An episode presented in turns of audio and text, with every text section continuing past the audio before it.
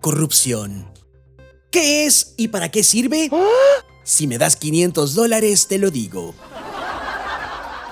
Corrupción se puede entender como ese aumento de sueldo que deciden darse los servidores públicos, no más porque se sienten especiales. ¡Ay, sí, por favor! Corrupción es como una borrachera. Se la pasan bien portándose mal y al otro día dicen no acordarse de nada ni saber de qué les están hablando.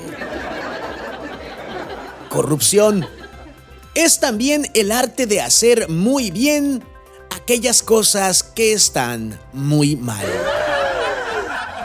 Corrupción es que te ofrezcas ir a comprarle cigarros a tu compadre y quedarte con el vuelto. Solo que en lugar de cigarros son obras y en lugar del vuelto es el presupuesto. Ah, y por supuesto, el otro funcionario corrupto que te dio para las obras, sí, ese sí es tu compadre. Y se preguntarán ustedes, ¿qué es un funcionario que no es corrupto?